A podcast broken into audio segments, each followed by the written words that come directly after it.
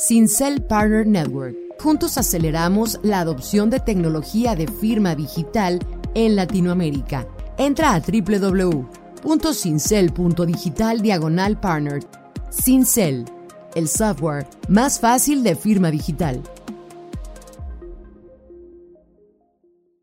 Eh, ya eso nos dio el paso para poder levantar una, una serie A, que fue una serie institucional, eh, donde levantamos 3.5 millones de dólares. Pero yo creo que en fintech y especialmente en lending, cuando haces eh, préstamos, yo creo que un hito bastante importante para levantar tu serie A es que no, no solamente es la atracción, pero también que hayas validado el riesgo de tu originación. Porque al final eh, lo que hace tu negocio viable, eh, o sea, si somos muy sinceros, Israel, dar crédito es muy fácil. Yo siempre le digo al equipo que quizás lo más fácil que sería poner un letrero aquí en la puerta de la piscina que dijera, se dan créditos rápido y baratos.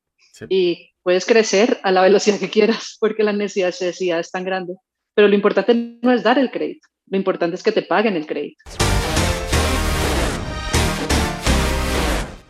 Hola, ¿qué tal? Bienvenidos sean todos a un capítulo más de Hacking Rounds, el podcast de Startup Links, donde entrevistamos a fundadores de startups de Latinoamérica que ya levantaron inversión y les preguntamos sobre ese proceso. El día de hoy nos acompaña una startup fintech que tenemos el gusto de invitar desde Colombia, si no me equivoco. Para ello le damos la bienvenida a Ana Barrera, CEO y founder de Aflore, estimada. Bienvenida al podcast y bienvenida a la conversación. Mil gracias Israel por la invitación. Un gusto estar acá.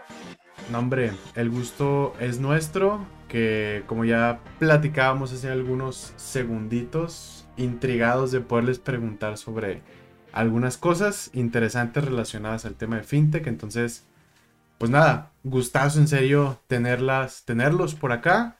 Y pues nada, nos gustaría empezar por el principio, preguntándote primero a ti como persona, eh, un poco sobre tu experiencia, el rol sobre la startup y ahorita ya nos arrancamos preguntándote sobre Aflore y su ronda.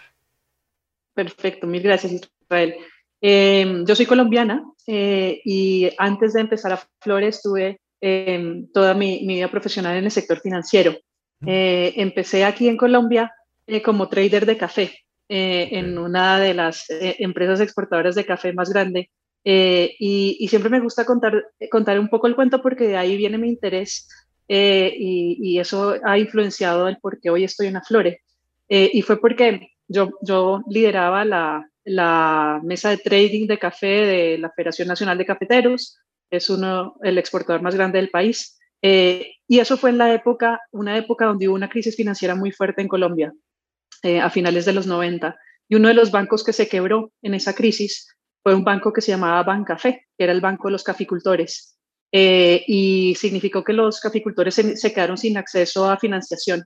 Entonces a nosotros nos tocó eh, ayudar a inventar un nuevo instrumento financiero para poder llevar acceso rápido a esos caficultores y nos inventamos un instrumento muy sencillo donde simplemente el conectamos todas las cooperativas de caficultores del país con la mesa de dinero, con el trading desk, eh, y los caficultores podían ir a su cooperativa y nosotros a través de la mesa de trading le podíamos comprar el café con entrega futura, hacer un forward de café.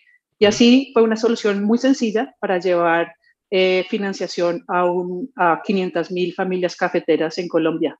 Esa experiencia me marcó mucho y pensé que eh, me encantan las finanzas, me encantan los números, y que, pero también me, me encanta hacer cosas que tengan impacto eh, en lo que hago. Y por eso, después de pasar, después de la federación y haber pasado cerca de 10 años viviendo en Londres, trabajando con bancos de inversión, estructurando y diseñando nuevos productos financieros, decidí volver a Colombia eh, y dedicarme a, hacer eh, innovación eh, en, inclusión financiera, desarrollar productos para gente que no tuviera acceso. Buenísimo. Bastante interesante como la misión y gracias igual por, por el contexto. ¿Qué es lo que hacen ustedes en Aflore? Mira, Aflore es una fintech donde hemos creado un nuevo canal para llevar productos financieros a las personas que están tradicionalmente excluidas, personas que no, no, han tenido eh, eh, acceso al, al crédito del sector financiero o cuyas ocupaciones son más que todo de carácter informal y que hace que para una empresa tradicional de crédito sea muy difícil evaluar el riesgo. Entonces, la forma como nosotros hemos resuelto esto es un canal que nosotros llamamos una comunidad de consejeros financieros informales. Eh, son personas que tienen su actividad todos los días, puede ser el señor de la panadería, la señora que vende productos por catálogo, eh, que, es, que en su tiempo libre y como complemento a su, a su labor del día a día, ofrece créditos y seguros de aflore eh, a las personas de su entorno cercano.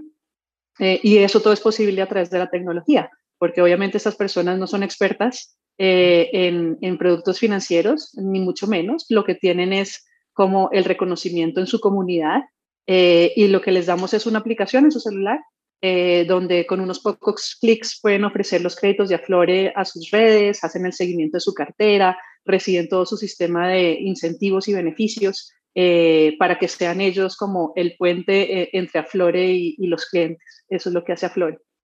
Buenísimo. Qué interesante. Justo cuando uno cree que ya vio y escuchó sobre todas las fintechs, se sigue sorprendiendo después de estar años en, en la industria. Pasando directo al tema, nos platicabas igual hace ratito más o menos cómo se estaba componiendo, cómo se había armado un poco su ronda.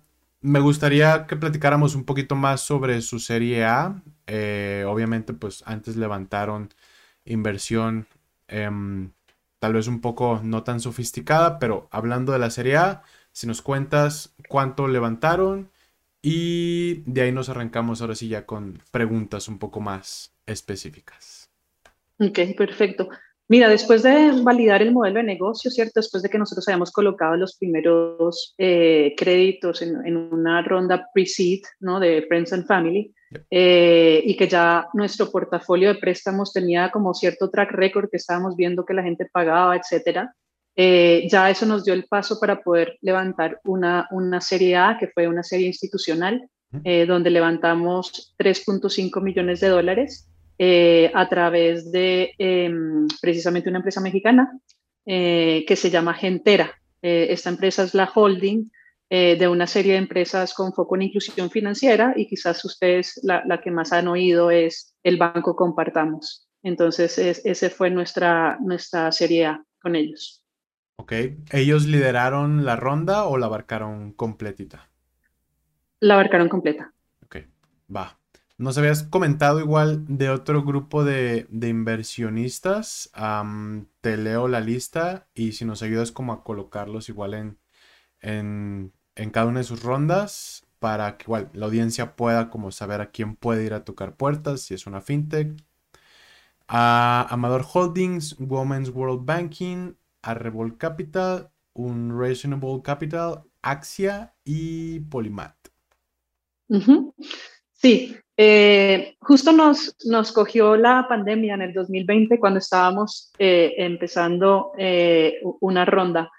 Por temas de la pandemia y eso, mm, decidimos que no fuera un price round, ¿no? no fuera equity, sino es, una, es un bridge, es, está estructurado como una nota convertible eh, y son los inversionistas que mencionas. Eh, fue liderada por eh, Women's World Banking, que es un, un, fondo de private equity basado en Nueva York, con un foco en inclusión financiera y especialmente donde buscan soluciones innovadoras para dar acceso a las mujeres a financiación.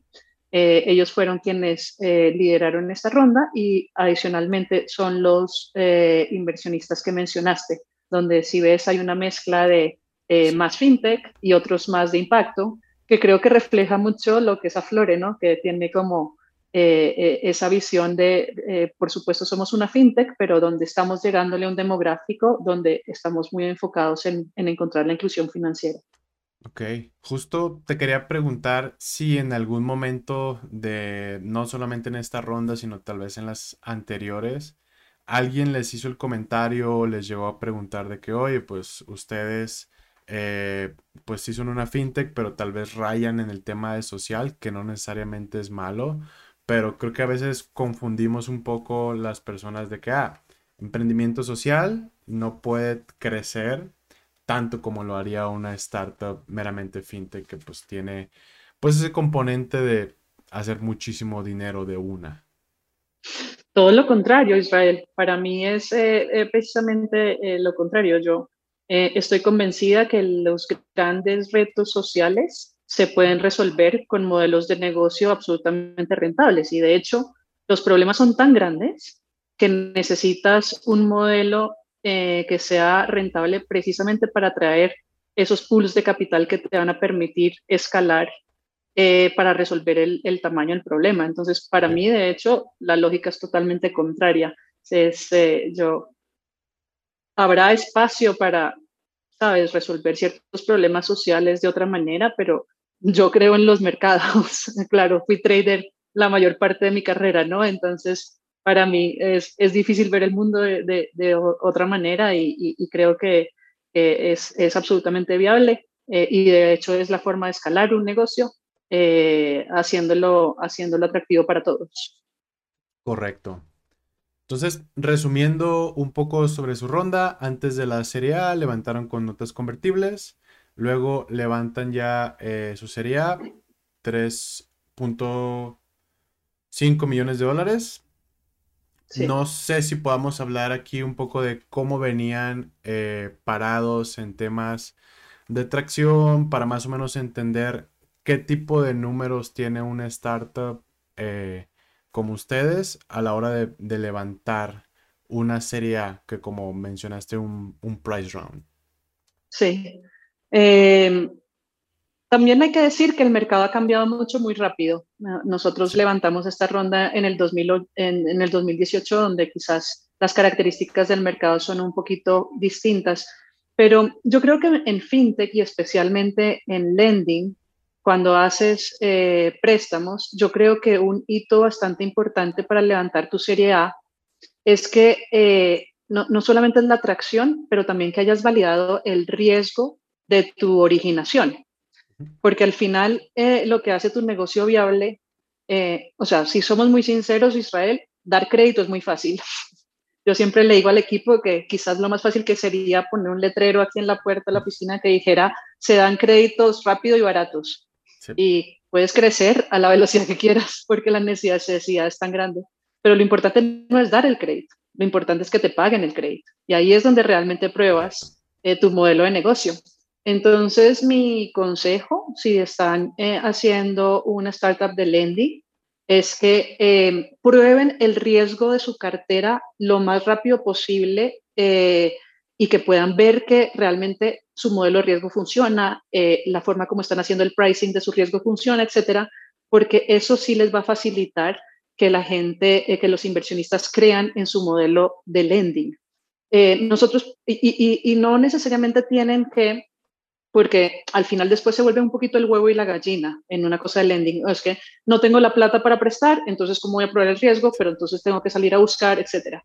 Pero yo les voy a dar unos consejos como de unos hacks que pueden hacer para aprender rápidamente el riesgo.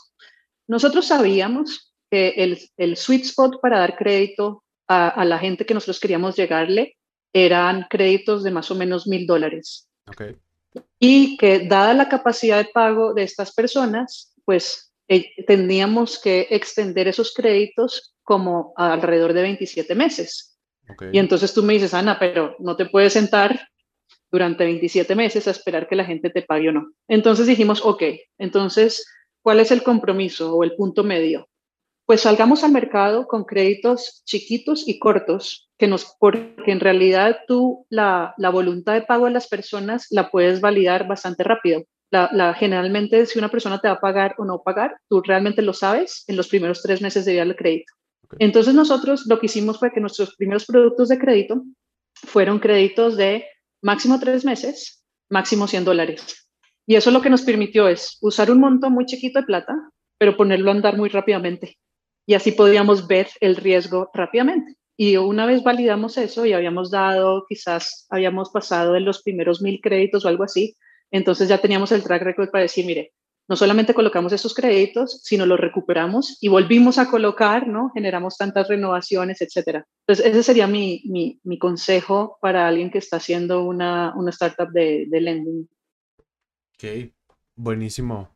Bastante interesante la, la, manera de validar y en efecto, casi todas las startups me imagino al inicio que van a hacer algún tipo de préstamo. El tema de huevo y gallina es interesante, más ahora que muchas startups están adoptando el modelo de eh, compra ahora y paga después, aplicado en todo lo que nos podamos imaginar de productos físicos y experiencias, servicios, etc.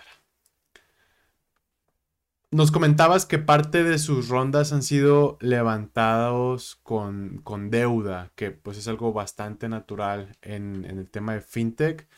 Me gustaría que aquí nos expliques con palitos y piedritas, porque de repente uno pues ven en las noticias de que, ah, tal startup X levantó X millones de dólares y justo no vemos lo que sucede por atrás, ¿no? Que de, tan, de ese porcentaje un pedacito es deuda y el otro sí es capital. Entonces, con tus palabras, si nos ayudas como a entender ese, ese contexto primero y ahorita de ahí seguramente saldrán más preguntas. Sí, y de hecho la, la, deuda en una empresa de lending casi que es una constante, el levantamiento de deuda, ¿no? No, no está tan marcado como tus rondas de equity, donde quizás son más espaciadas, sino realmente si, si lo miras una empresa de lending hacia el futuro, eh, pues tú al final lo que estás haciendo es ¿sabes? necesitas los recursos eh, para poder prestar y necesitas que esos recursos sean lo más eficiente posible. Entonces, no tiene mucha lógica que tú hagas eso a través de equity, porque al final es, es al final un dinero muy costoso para prestar. Tú realmente lo que haces es pedir prestado al mercado y eso es lo que colocas, ¿no? Y, y, así es como, como creces. Entonces, em, en, en, realidad estás todo el tiempo levantando deuda. Eh, y y en el tema de la deuda, como tú dices, como los, los palitos, eh, como diríamos en Colombia, cartilla coquito, pues lo que pasa es que tienes que estructurarlo. ponte en los zapatos del que te está prestando. Además, el, el, que te está prestando eh, deuda generalmente es un tipo de inversionista muchísimo más conservador que el que se está metiendo en tu equity.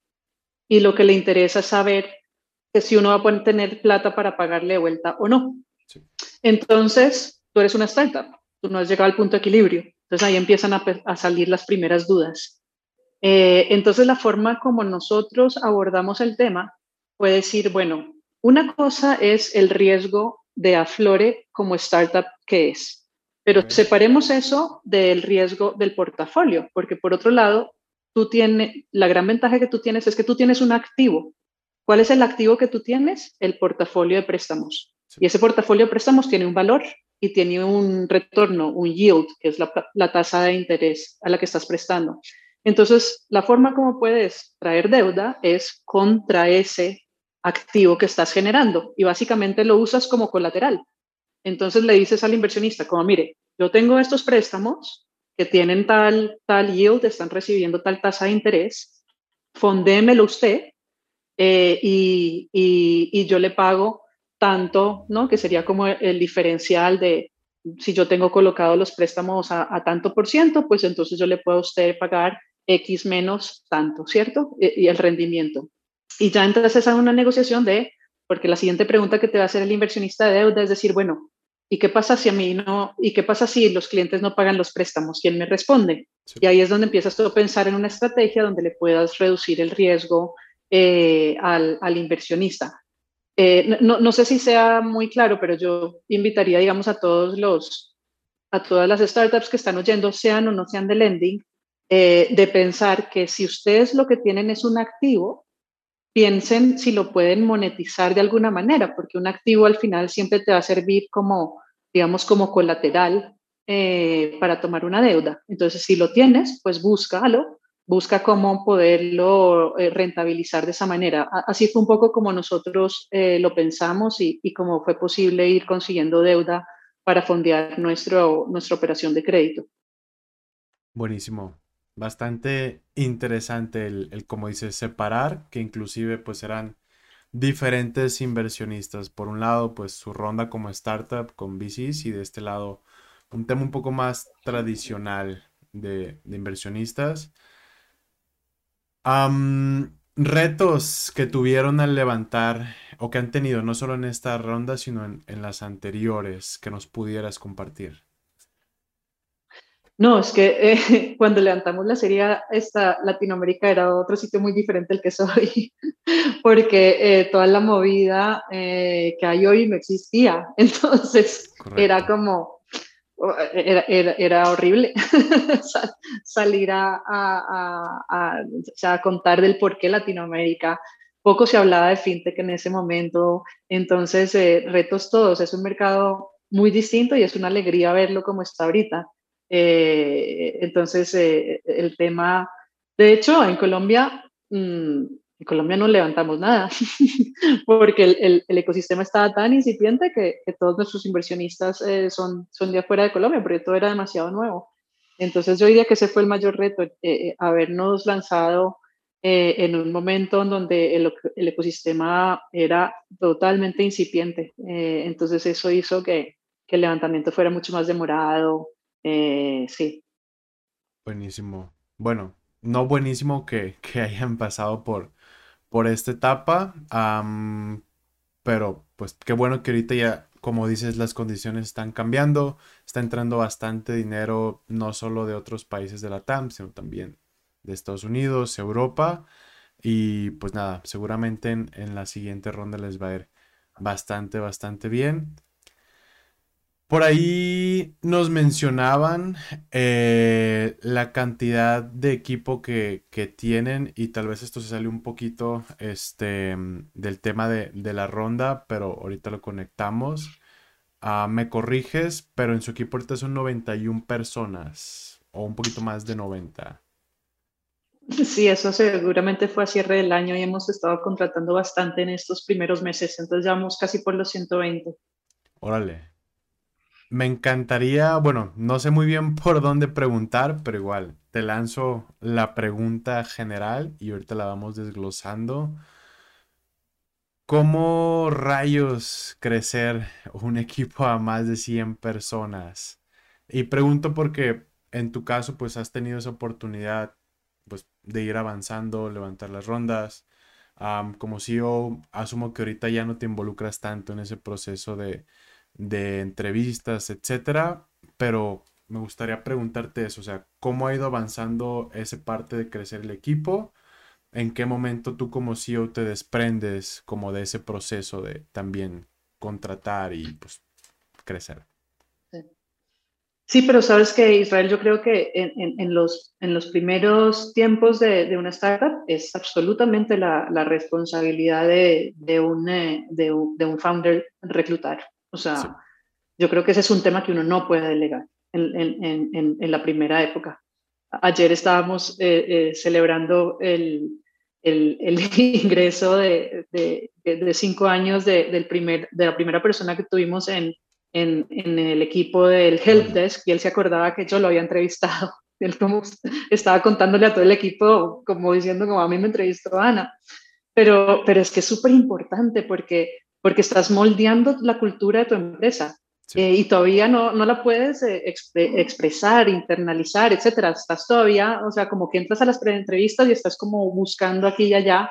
Entonces yo creo que las primeras, no sé, me atrevería a decir que las primeras 30 personas, 40 personas, yo creo que es muy importante eh, que, que, las entrevistas, mientras como que encuentras y vas moldeando esa, esa eh, eh, la empresa, ¿no? Y, la cultura de tu empresa y vas entendiendo. Yo creo que es súper importante. Y yo creo que es de todas maneras, a pesar de que yo hoy en día no entreviste al 100%, yo de todas maneras sigo bastante involucrada eh, en el proceso de reclutamiento porque es que es, es, como una de tus mayores responsabilidades, pienso yo.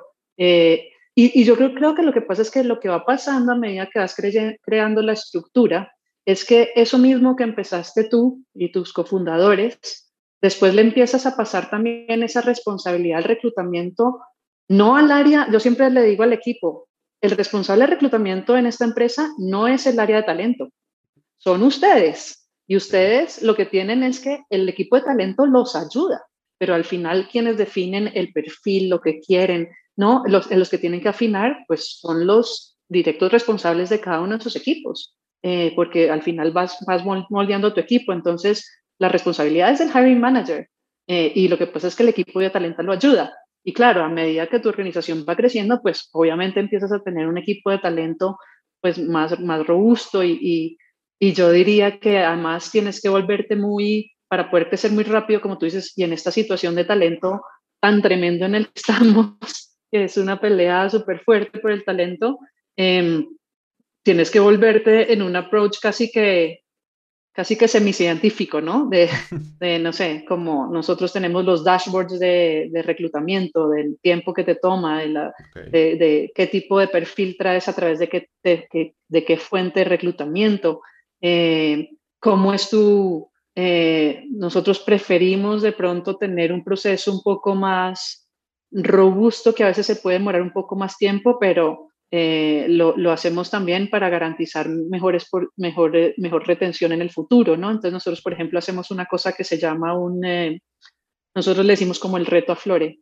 Y para todas las posiciones, básicamente, tú, el último paso de tu, de tu proceso de reclutamiento es este reto donde nosotros te votamos una pregunta que sería la, casi que la primera pregunta que tendrías que resolver en tu nuevo rol eh, y tú tienes tres días para resolverla. Ese día que te votamos la pregunta, la empresa se abre para ti. Tú puedes hablar con quien quieras, puedes pedir la información que quieras, etcétera, pero entre tres días tienes que, llegar con una, con una respuesta, con tu solución y presentársela al equipo. Em, entonces, eh, en esas ocasiones muchas veces yo estoy en esas presentaciones eh, y creo que eso te dice mucho más muchas veces que de todo un proceso de entrevistas y, y demás, ¿no? Es, Es, como nosotros manejamos el tema de reclutamiento. También para asegurarte que puedes traer la gente que, que, que, necesitas, ¿no? ¿Puedo preguntar un poco más sobre este último ejercicio que nos cuentas? Me intriga como qué tipo de preguntas le pueden llevar a alguien como tres días en responder. Eh, bueno, no, también ten en cuenta, eh, Israel, que mucha gente está todavía trabajando, ¿no? Entonces no es que se dediquen 24, eh, o sea, no es, que sea un reto de 72 horas. también somos conscientes que, que, las personas buscan el espacio para resolver estos retos, pues cuando puedan. Entonces, no, no es que estamos esperando que durante 72 horas no, no salgan de, de, un cuarto resolviendo el, el reto. No es como un escape room. Eh, que, eh, por ejemplo, ¿cuál ha sido uno de los últimos retos que teníamos? Eh, hace poco, por ejemplo, trajimos un, las, o sea, se vinculó hace una o dos semanas, trajimos un, una nueva persona al, al equipo de marketing y esa persona iba a estar involucrada en, en, lanzar un nuevo producto de crédito de Aflore. Entonces, digamos que, su reto era como, bueno, ¿cómo lanzarías este nuevo producto? Eh, eh, queremos lanzar este producto, dinos qué, qué harías, qué, qué, cómo, cómo, lo mirarías, qué tipos de campañas usarías, mensajes, etcétera, ¿no? Para que fuera como, como poderlo ver en acción. El, reto al final se trata de, primero que todo, que tú valides si Aflores es el sitio para ti. Eh, no solo ponerte por el, por los retos que vas a tener, sino también, por ejemplo, que te conectes con tu equipo, eh, que te conectes con, con, el propósito de la empresa, que conozcas la empresa más a fondo y que nosotros también te podamos conocer más a ti en, en el día a día y, y, y, veamos como si queremos trabajar contigo no, es de lado y lado. Es tan importante para nosotros como debe ser para ti ese, ese reto. Nice. Estimada, me gustaría regresar eh, un poco más al tema del levantamiento una pregunta un poco más general. Nos compartías ya como retos y recomendaciones para startups, tal vez un poco más fintech. Me gustaría preguntarte recomendaciones para cualquier startup en general a la hora de salir a levantar, ya sea en cualquiera de las, de las rondas, ¿no? Que en su caso pues han podido pasar por pre-seed, seed, serie A y me comentabas que ahorita estaban como en una A. Mm. Pues Israel, yo de hecho lo estaba hablando con, un inversionista hace unos días em, que me estaba contando eh, que estaban tratando de, invertir en una startup en una etapa muy temprana eh, y, y, me decía como, mira, me ha costado mucho relacionarme con los inversionistas porque, porque siento como que, em, como que si estuviéramos como o sea, no había, una, no había como necesariamente un vínculo de confianza, ¿me entiendes? Como que los, los, los eh, emprendedores estaban demasiado prevenidos, como si los inversionistas les estuvieran tratando de, de, meter el dedo en la boca.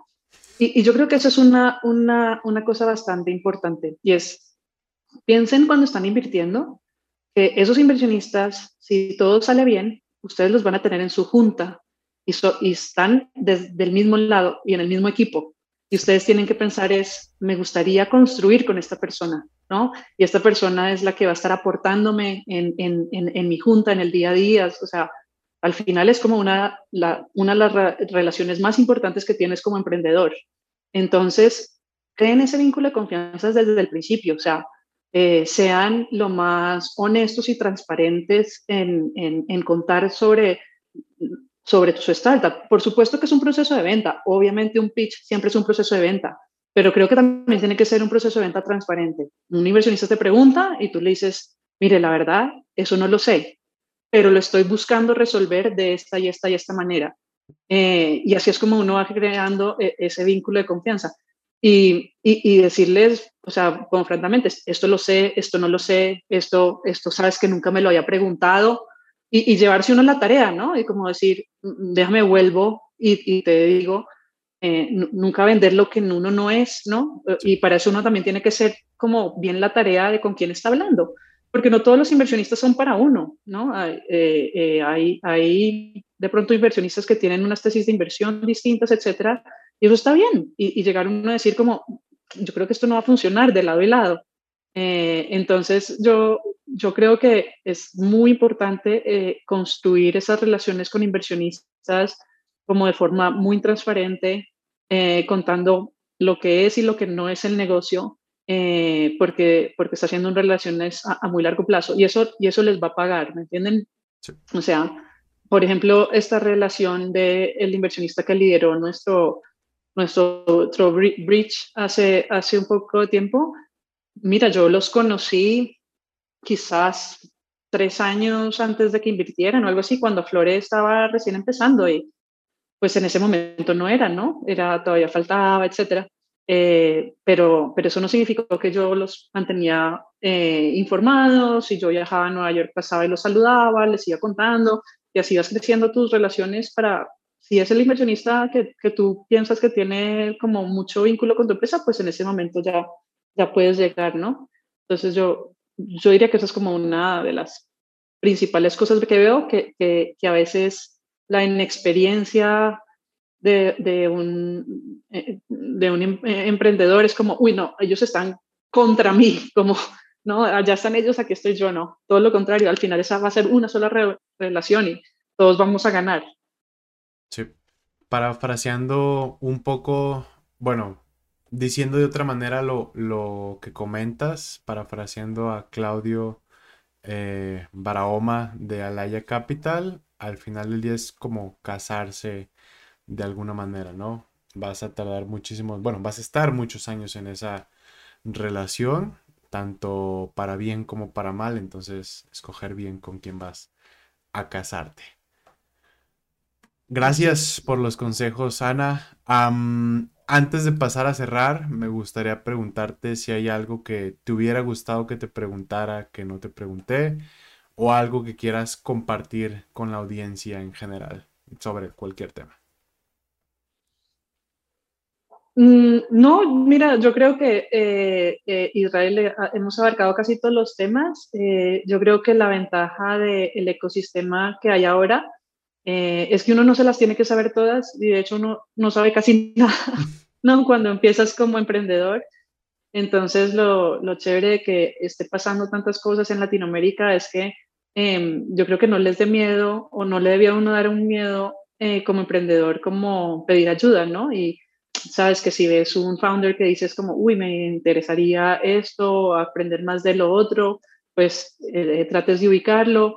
Eh, yo creo que eso hace crecer mucho el ecosistema y, pues alguien ya ha pasado por donde tú has pasado y eso nunca lo deja de hacer, ¿no? Entonces, yo creo que, que, buscar esas relaciones, aprovechar espacios como el tuyo para aprender, eh, yo creo que este es un camino pues que no, no terminamos de aprender y, yo creo que buscar y pedir ayuda es, es siempre un, tema fundamental y pues qué bueno que hay espacios como el tuyo para, para oírlo un poco de primera mano. Buenísimo. un poco sobre el futuro de Aflore, no solo en temas de fundraising, sino en general como empresa, que nos puedas compartir.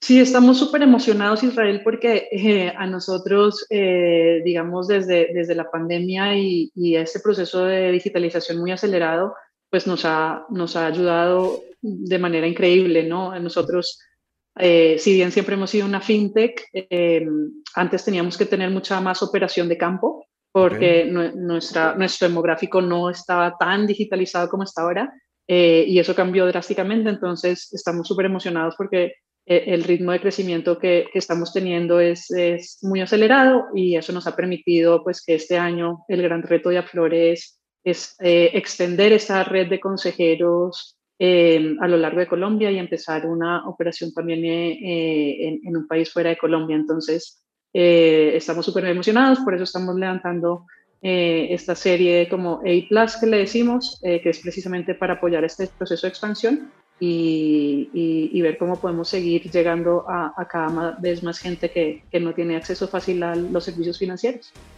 Buenísimo. Mucho éxito con, con ello, Ana. Gustazo haberte tenido por acá. Ojalá que pronto podamos tenerlos igual por acá contándonos sobre su nueva ronda y pues eso, que puedan seguir entregando ese valor por medio de, de lo que están haciendo. Eh, no, muchísimas gracias por la invitación, Israel. Seguimos en contacto. Quedamos ahí a la orden para quien quiera contactarnos también. Gustazo, Ana, y mucho éxito. Muchas gracias, Israel, que estés bien. Hey, ojalá que hayas disfrutado la conversación. Me gustaría invitarte a que nos sigas en nuestras redes sociales, Twitter, Instagram, LinkedIn y YouTube, para que estés al pendiente de los nuevos lanzamientos. Además, si te gustó esta conversación, te invito a que lo compartas con quien crees que haga sentido. Muchísimas gracias y nos vemos en la próxima.